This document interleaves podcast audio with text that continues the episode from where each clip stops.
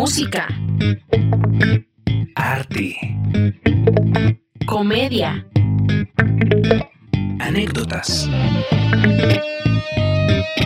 Todas las historias detrás de los artistas aquí. En 30 minutos en el backstage.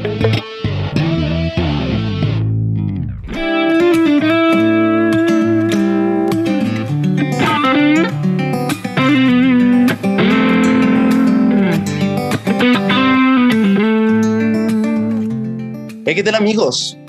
Bienvenidos a un nuevo episodio de 30 minutos en el backstage.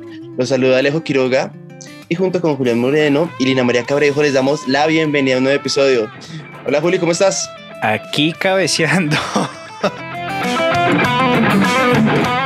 Esto que escuchan ustedes de fondo es de nuestro invitado especial Diego Latorre y seguimos disfrutando de su música y yo le doy paso a Lina María Cabrejo. Hola Lina, ¿cómo estás?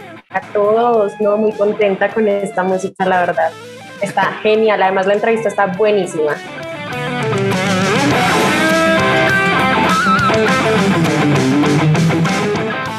Para nuestra audiencia, eh, tenemos en vivo al maestro Diego Latorre. Esto no es post de edición, no, el maestro lo tenemos aquí por Zoom, dándole y azotando esa guitarra y moviendo sus mechas a pues bueno, maestro, bienvenido, qué alegría tenerlo aquí una vez más. hey, ¿cómo van? bien, muy bien, eh, Diego, acá disfrutando de tu música, eh, aquí compartiéndola entre todos y, nada, pues queríamos empezar esta, mm, este nuevo capítulo de 30 minutos en el backstage.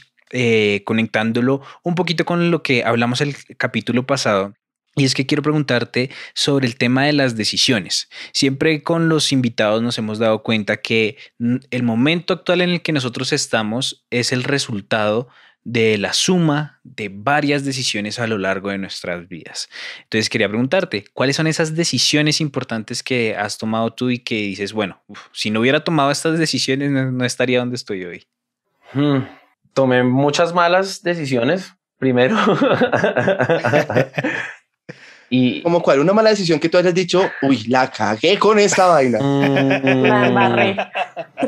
Yo creo que pensarme las relaciones de pareja demasiado serias desde muy joven, o sea, como que fui como, como, demasiado serio para, para, para mi edad en, en ese aspecto y, y, y, pude haber como, como, pude haberme enfocado más en la música en esos momentos y digamos que me culpé bastante por eso, pero, pero ahora que, que se han estado dando las cosas y eso, como que he entendido que, que realmente lo que le tiene que pasar a uno le pasa cuando uno está preparado y no antes. Y seguramente si yo hubiera hecho eso que, que digo que, que habría sido bueno hacer, seguramente no, no, no me habría ido tan bien como me ha estado yendo últimamente. Digamos, al, al, al, ir a tocar a Estados Unidos, por ejemplo, y, y, tocar en varias ciudades allá y pues darme a conocer de ceros y golpear puertas y decir, hey, venga, yo hago esto, ¿sí?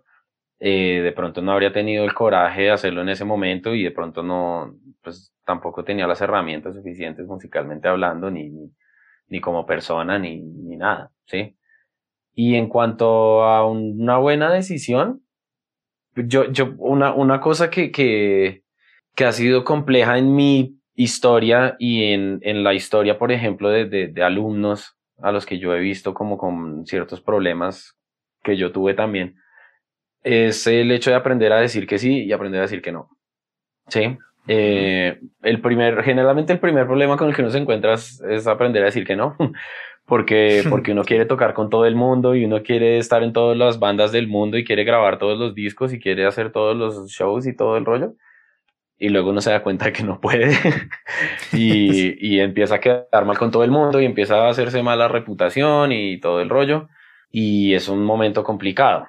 Entonces, pues, pues yo primero aprendí a decir que no y, y también he tratado de aconsejarle a ciertos personajes también, muchos cercanos a la comunidad de MA también, que, que, que aprendan a decir que no y, y, sobre todo hay una persona muy cercana que si está viendo esto sabe que estoy hablando de, de él eh, pero me fui a un extremo de decirle que no a todo el mundo. Y eso tampoco es bueno, Y entonces, pues más adelante en mi, en mi vida, me tocó aprender a decir que sí. Y específicamente le dije, le dije que sí a dos cosas que me cambiaron la vida, ¿sí? Una fue decirle que sí a un trabajo en un barcito que se llamaba El Monje, que quedaba en la 19 con 106. Y no pagaban bien y no iba gente y era un miércoles y era una vaina así con todo en contra. Pero pues primero que todo yo quería lanzar mi proyecto, La Torre, y, y yo sabía que yo iba a ser el cantante ahí y todo el rollo, entonces yo dije, bueno, pues primero que todo chévere, pues cantar cada ocho días. Y segundo, pues no pagan casi nada, pero pues finalmente un miércoles es eso o nada. Entonces yo dije, ah, bueno, hagámosle. Y por decirle que sí a eso, empecé a tocar con Nacho, el bajista de Manuel Medrano. Y, y eso fue en el justo momento, digamos que paralelo a eso, fue que Manuel empezó a estallar y lo firmó Warner y todo el rollo. Y, y pues yo de estar tocando con Nacho, pues Nacho, pues a Nacho le gustó mi trabajo y todo el rollo y pues eh, llegó el momento como de que la banda de Manuel necesitaba otro guitarrista para que Manuel se enfocara más en cantar y todo el rollo y y, y pues Nacho me dijo que fuera a audicionar y, pues audicioné y quedé y pues de ahí para adelante pues ya llevan seis años girando sí claro pues o sea estrené mi pasaporte con la música sí primer sello que yo tengo en mi pasaporte es de Perú y fue con Manuel. Ah. Diego, pero ¿cómo fue la experiencia? O sea, te reencuentras con Medrano, que es una música pop, no sé, eh, y tú todo rockero, ¿cómo fue esa experiencia? ¿Cómo se unieron ahí? Pues espérense, dame un segundito y, y, te, y cuento la otra cosa a la ah, que le dije que sí y, y, ya, te, como, ya te cuento eso.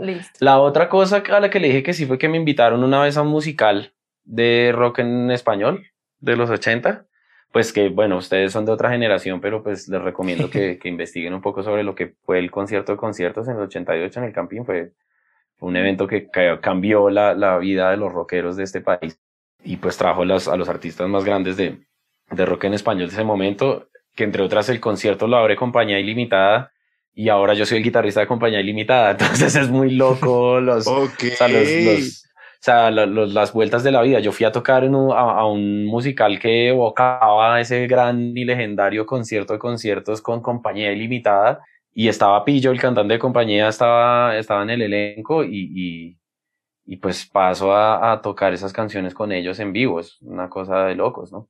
Entonces, pues ahí también no pagaban muy bien y, y yo ya estaba tomando aire para decir que no pero pues estaba Pillo, estaba Baco también, cantante de Mills.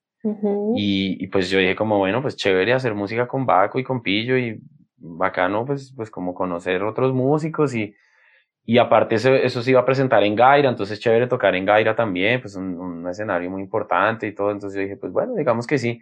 Y por decir que sí, el, el guitarrista rítmico de, de, de, de esa banda, que es un amigo que se llama Cope, eh, Cope es muy amigo de, de, de la gente de, de, Yamaki, que son la empresa que, que importa Tajima. Y fueron ese día y estaban buscando un artista para la marca y no encontraban quién. Y entonces, pues me vieron a mí, pues le dijeron a Cope, como venga, ese man quién es. Entonces, no, el man es profesor de mat y el man toca con Manuel Medrano. Y pues las dos cosas les llamaron muchísimo la atención y empezaron a hacerme como el scouting ahí, como en las redes y todo el rollo y luego me dieron, me citaron una reunión, yo fui a la reunión y salí con esta belleza de la reunión y me volví el artista Tajima para Colombia y con eso fui a Brasil y con eso fui a NAM y, y, y estoy eh, consiguiendo un montón de cosas en mi carrera gracias a eso y, y fue porque dije que sí. Entonces, pues digamos que la moraleja de la historia es aprender a decir que no y aprender a decir que sí. A veces decir que sí lo pone a uno en lugares donde están personas que hacen que pasen cosas, ¿sí? No es que le vaya a pasar a uno de la noche a la mañana y pues el cuento de hadas, ese de que uno se sube a tocar a un bar y está Tony Motola en el público y lo firma uno es, es mentira, pero, pero, pero, digamos que si, si, pasa, si pasa en una vez de un millón, definitivamente le pasa a uno si no está tocando, eso no le va a pasar a uno en la alcoba, ¿sí? Claro. Igual sigue siendo más fácil ganarse la lotería, ¿sí? Pero para que le pase a uno, uno tiene que estar arriba de un escenario. Eso no le va a pasar a uno viendo televisión. Entonces hay que saber decir que sí también porque vean lo que me pasó a mí por decir que sí. Ahora, la historia de, de Manuel, pues lo que pasó fue que a mí la verdad no me llamaba mucho la atención la idea, porque pues yo no era consciente del fenómeno Manuel Medrano, pues para mí, a mí Manuel Medrano me, me sonaba porque un par de alumnos en EMAT me pidieron que les enseñara canciones, ¿sí? Mm. Que ahora ya conociendo esas canciones yo soy como, ah, picarón. ya vi para qué era que quería que le enseñara la canción, pero bueno. Eh, eh, a mí me habían pedido, alguien me había pedido que le enseñara como quédate, creo, bajo el agua, no sé. Y, y pues yo no conocía a ese man Manuel Medrano, pues yo sabía que era un man ahí que hacía videos en YouTube. Y entonces que no, que es que esta canción que para mi novia, yo pues como, bueno, póngala a ver. Y entonces pues yo pues la transcribía y pues como que, bueno, sí, tome, haga esto y esto y esa es la canción. Y después otro me pidió el swing de la propuesta, que ahí fue que ya empecé como, mm". eh, que pues tenaz, ¿no? Tremendo ese intro.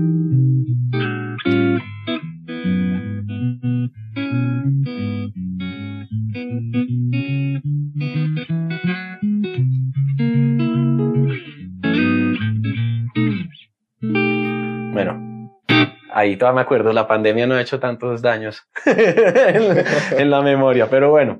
Em, y entonces pues yo sabía de eso de Manuel Medrano y pues yo a juzgar por las dos canciones que conocía, cuando Nacho me empezó a decir que Manuel Medrano y que vamos y que audicione y eso, pues a mí me da una mamera terrible porque yo dije, no, eso es un pop ahí todo rosado, todo romántico ahí, qué mamera. Fue duro decir sí.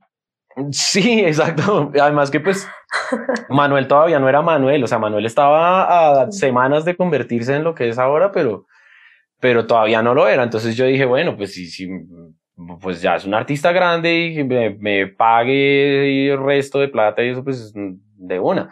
Pero pues este man ahí como que está como saliendo y tal. Entonces yo pues, yo sí le dije a Nacho como, bueno, sí, no, yo voy, todo bien. pero, pero entonces, eh, una vez Nacho me invitó. Voy a una vuelta y ya vengo. Sí, sí, no, me Diego, ah, me, me llaman. pero, pero Nacho me invitó una vez ya, Nacho me agarró así me dijo, oiga, ya, vamos a tocar mañana por la noche en este sitio y ya lo metí en lista de invitados, quiero que vaya y quiero que vea a ver qué se le ocurre y que vea el show a ver qué le parece y tal. Yo, bueno, está bien.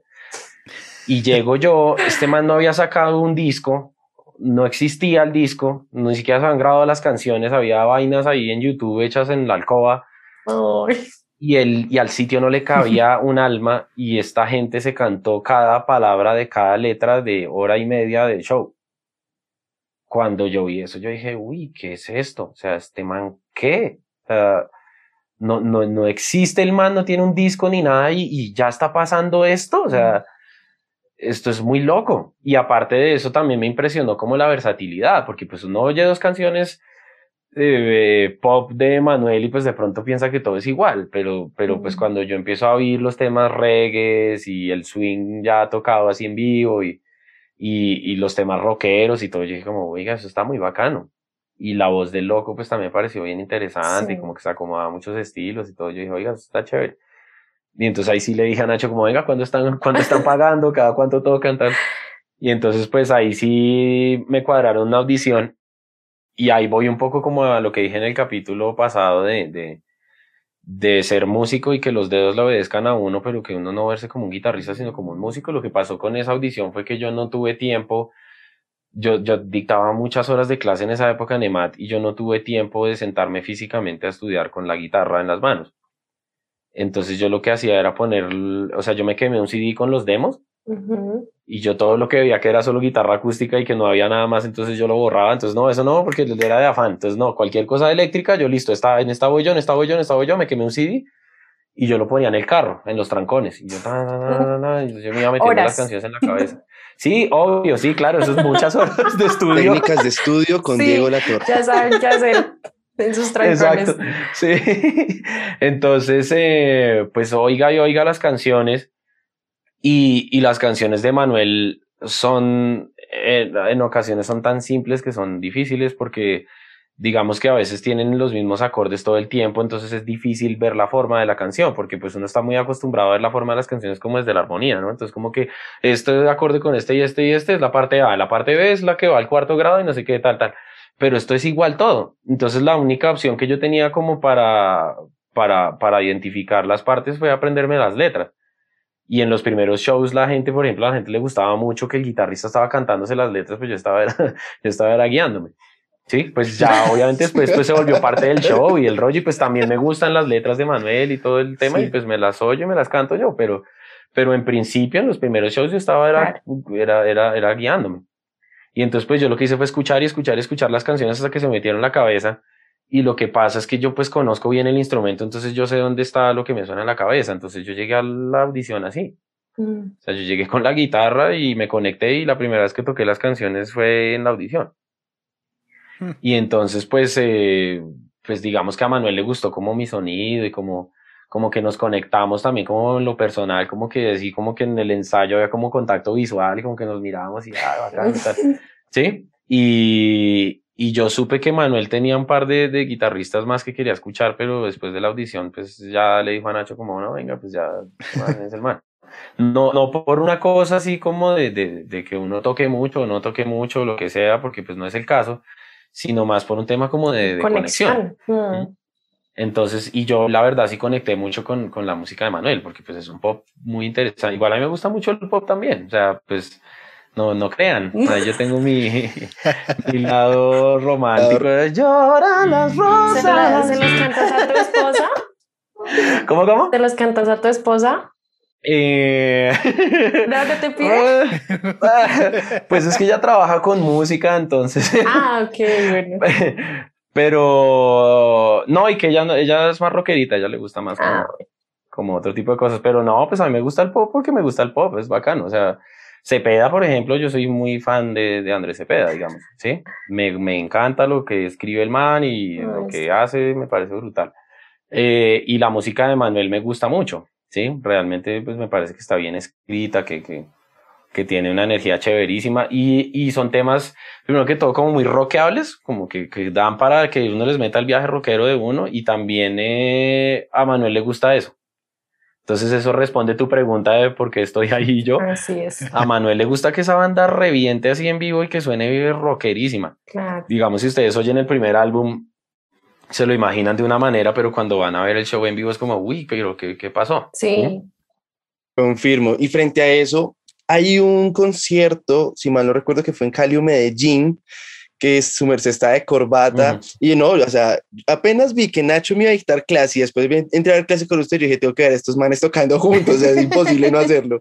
Así que cual ñoño se pone a estudiar las canciones de Manuel ah, y a, a, ver los videos. Entonces Manuel decía algo y es que eh, algo así como que quiero presentarles mi banda, entonces en la guitarra, que está este mechudo, que es, un, que, sea, que es como la banda que él siempre quiso tener. Ah, eh, por el lado de Nacho, el bajista decía que un bajista de jazz, y por el lado de la guitarra, que siempre ha querido tener un guitarro rockero así de frente, que le da toda esa energía, y pues eso definitivamente se nota, ese, ese feeling que, que el man es súper tramado con, con el maestro Diego ahí. Oye, en los shows en vivo, en varios shows ahí, él, él, roba resto de pantalla. sí, no, pues a él le gusta como que yo salga al frente y eso, y, y pues interactuamos bastante en el escenario y Manuel no es de esos artistas como, como que, que lo tiran a uno detrás de una cortina, sino que pues Manuel sabe que si, que si todos brillamos, el que brilla es él. Digamos que Manuel tiene como la grandeza para entender eso, ¿sí? O sea, digamos que, que, que el hecho de que el, pianista tenga un momento en el que se luzca, eso no le va a quitar ningún protagonismo a él, porque pues él es el ídolo y la gente está pagando la entrada para ir a verlo a él. Él sabe que no, no, no, no le quita nada hacer eso, pero su show como, como un todo, obviamente va a crecer y se va a ver mucho mejor. Entonces, pues digamos que también hay espacios como para, para, para liberar al león, para liberar a la bestia y, y eso es chévere. Ya, ya hablando de, de las giras, ya bueno, tocando con, con Manuel, cuéntanos cuál ha sido la mejor experiencia eh, girando con él y la peor. Uf, Uy, es que hay muchas, muchas de ambas. Lo que pasa es que las feas son anecdóticas, ¿no? Pues no ha habido nada feo así como traumático, pues. Pues gajes, ¿no? Que se le rompe a uno una cuerda, que... una vez en, en, en, en Tunja, me acuerdo, el aguinaldo boyacense, 20 mil personas adelante. Rompo una cuerda yo, y ahí es que se, se nota que, que, que, uno no es nada sin, sin el crew, ¿no? O sea, el, el, yo rompí la cuerda y miré hacia, a, a, hacia la zona donde, donde estaba mi guitartec y el man ya tenía la guitarra otra en la mano. O sea, yo acabé de hacer el solo con cinco cuerdas, no sé qué, y Manuel, yo no sé si fue que se dio cuenta o si fue casualidad, pero a Manuel preciso le dio porque ahora el solo de bajo y ahora el solo del teclado y no sé qué, entonces me dio tiempo. Yo solté la guitarra, o sea, yo hice así y ya no guitarra y bajé las manos y ya tenía la otra. Terminé la canción con la otra guitarra y en la canción que seguía necesitaba esa guitarra de la cuerda rota otra vez. Y para cuando empezó la otra canción ya tenía la otra guitarra colgada y luego me vine a enterar de que, de que al, al Roddy de nosotros, Andy, en, en el afán, se le alcanzó a romper otra cuerda. O sea, imagínense este capo a la velocidad que trabaja, ¿sí? El man empezó a entorchar la cuerda rapidísimo, así como que, ¡ah, ya! Y se, y se le fue la mano y la rompió otra vez. Y entonces, ¡no! Pero eso es una de muchas. En, en República Dominicana me acuerdo que, pues yo siempre he dicho que cuando en la prueba de sonido todo sale bien, es un mal presagio. A mí me gustan las pruebas de sonido sucias, en las que uno sale de mal genio, esas son las mejores. Eh, y entonces que ahí se cometieron los errores. Sí, sí, no, y, y, en esa todo perfecto, tan, tan. Y eso fue en un coliseo en Santo Domingo. Y, y pues, o sea, cuando uno está tocando en un lugar de esos, pues en cualquier lugar grande, pero peor aún en un coliseo, cuando uno no tiene in-ears o, monitores de piso cuando uno no tiene monitoreo, no, no se crean, o sea, ustedes no van a oír absolutamente nada, oyen un rebote deforme, una cosa que es imposible tocar encima de eso, ¿sí? Todo perfecto, entran, entran la prueba de sonido, salimos al show, apagan las luces, arranca la intro y solo me suena a un lado. Ay, no. Y yo, ah, y, y esa intro estaba montada sobre un clic, entonces yo sí o sí necesitaba oírme eso es terrible porque pues o sea a este lado uno escuchando todo así a un volumen tenaz y a este otro lado una gritería sí entonces yo como que con toda la concentración del caso seguí el clic tan, tan, tan, tan, tan, y esto nos botaba bajo el agua y, y cuando empezó bajo el agua me quité el me quité el otro porque o sea literal estaba perdiendo el equilibrio Qué horror. O sea, con el, por el impacto acústico estaba, de verdad me estaba mareando. Entonces yo, hay, hay, un video ahí en mi Instagram, lo que pasa es que pues toca, toca buscarlo, pues pero hay como un, como un reel ahí brutalísimo que me lo hizo un, amigo que, que, se llama Franz, eh, que es un ecuatoriano que, que, viaja mucho con nosotros a hacer video y fotos. Y, y, en tomas de ese reel aparezco yo con los dos audífonos colgando, eso fue en ese show. Mm. Eh, y, y, no se nota, ustedes ven la imagen y yo estoy así sonriendo y tal, tal, tal pero em, por dentro, pero. No, ahí donde me ven, yo, yo lo que hice fue soltarme los inías y, y ponerme a mirar a Mayello, o sea, al baterista, y, y, empezar a seguir, a llevar el, el tempo, pero de ver la imagen de los brazos moviéndose, porque yo no, no se oía la batería, se oía el rebote por todas partes. Claro. Y yo lo que hice fue así, tan, tan, tan, y uno trata de seguirse viendo como si nada hubiera pasado. Y, y, uno lo hace parte del show, ¿no? Entonces uno como que se, se da dos pasos para atrás y como que ¡guau! Y se le va el guitar tech y le dice, marica, se me reventaron los inias. ¡guau!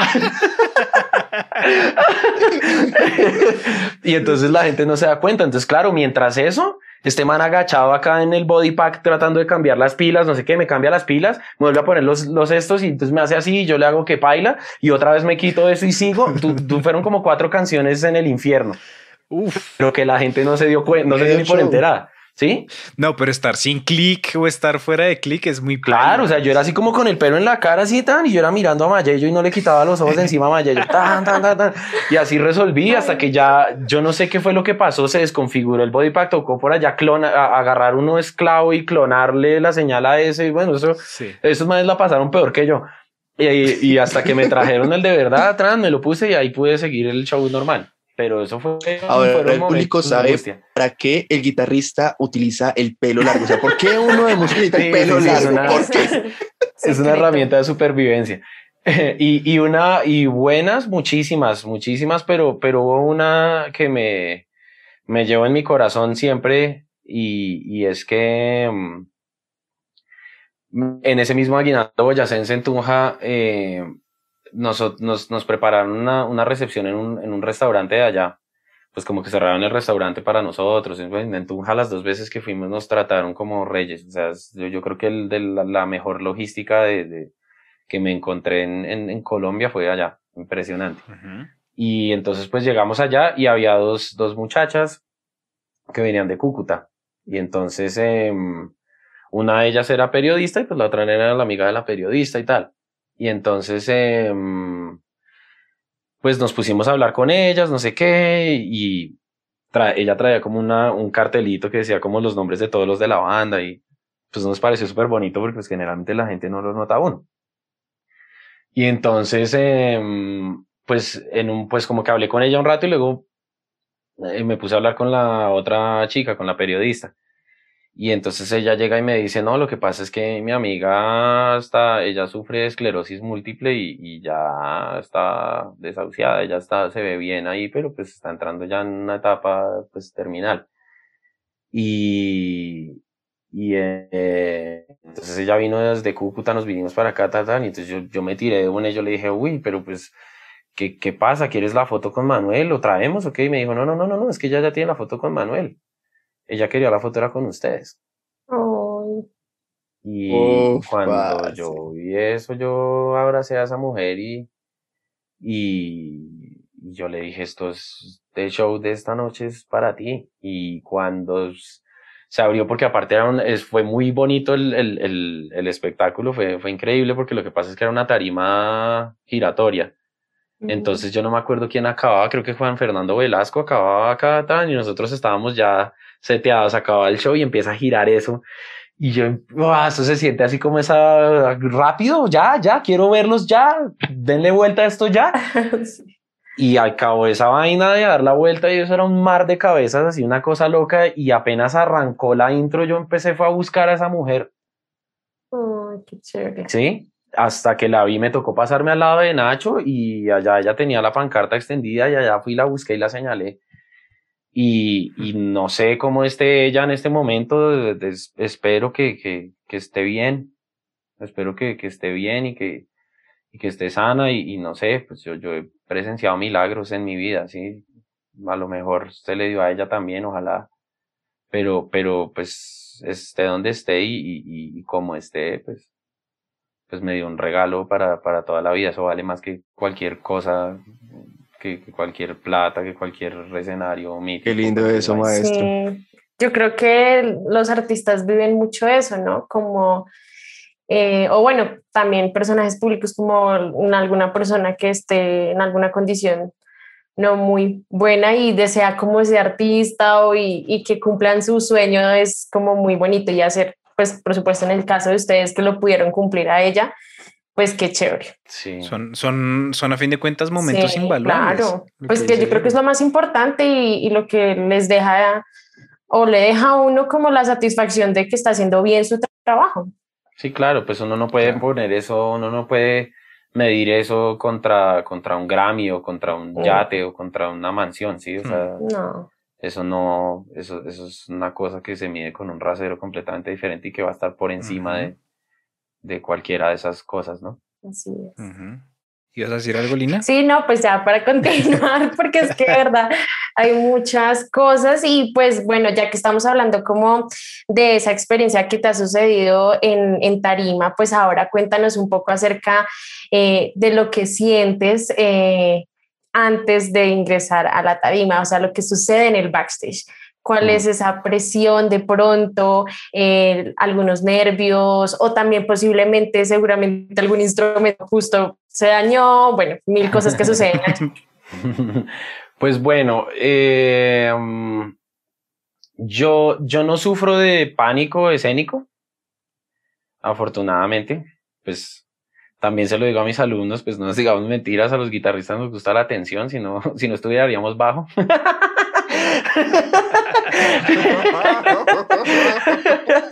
Turn down for what?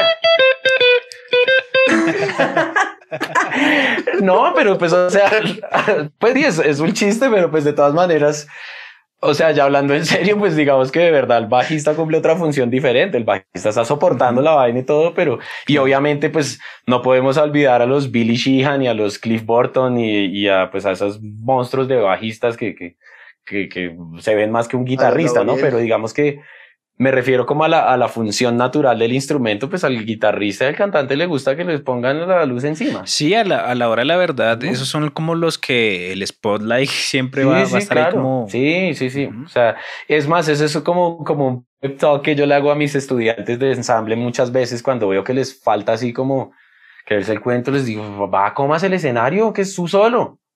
Y si no vas a estudiar bajo, pero usted escogió la guitarra, la vaya, ¿sí?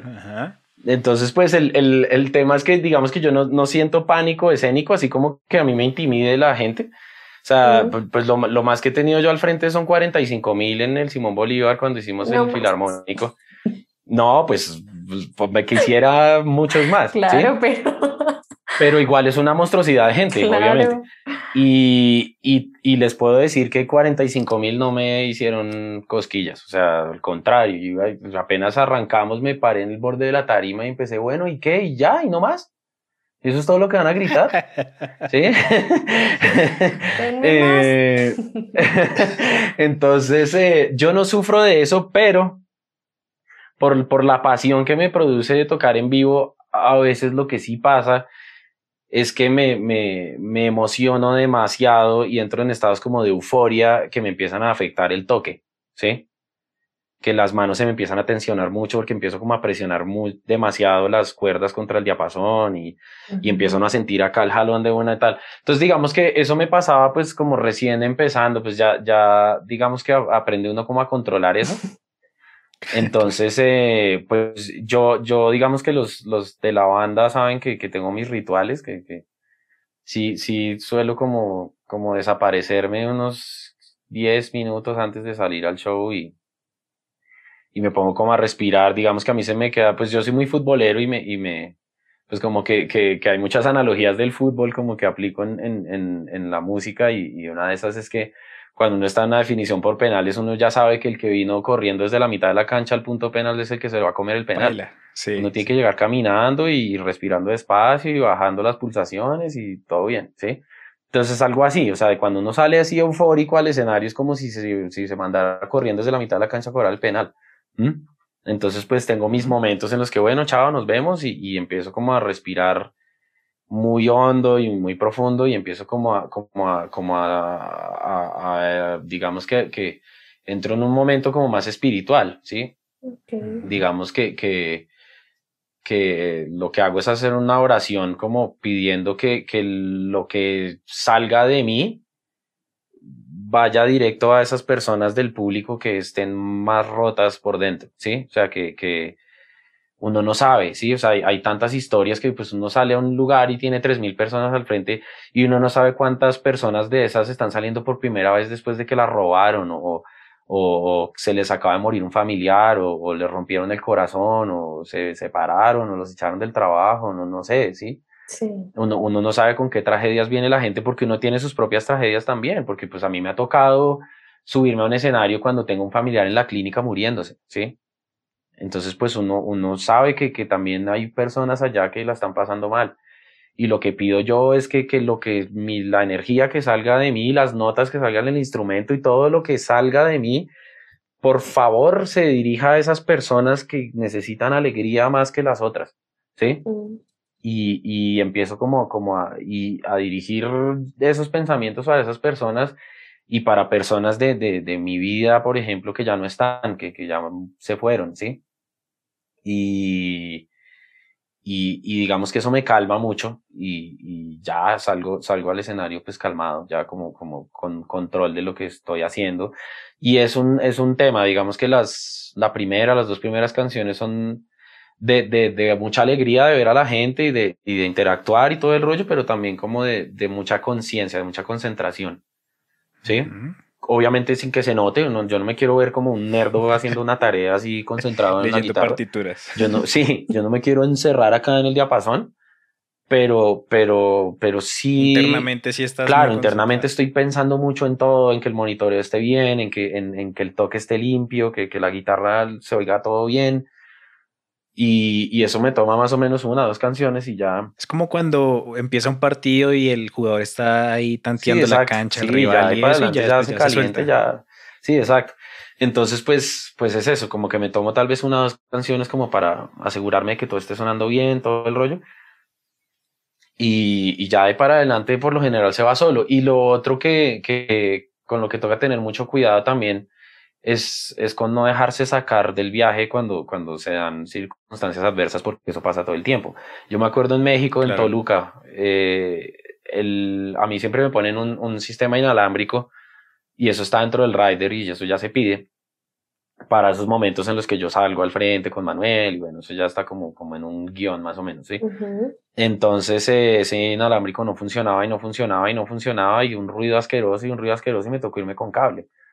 Entonces, como que cuando a uno le cambian las cosas, eso, eso estresa, ¿sí? Claro. Porque, o sea, yo estoy acostumbrado ya a esto y me cambiaron el CTO y ahora voy por acá y, y, y, esto no es igual a lo de siempre y qué tal si cuando me baje se me enreda ese cable y a eso toca bloquearlo de una, ¿sí?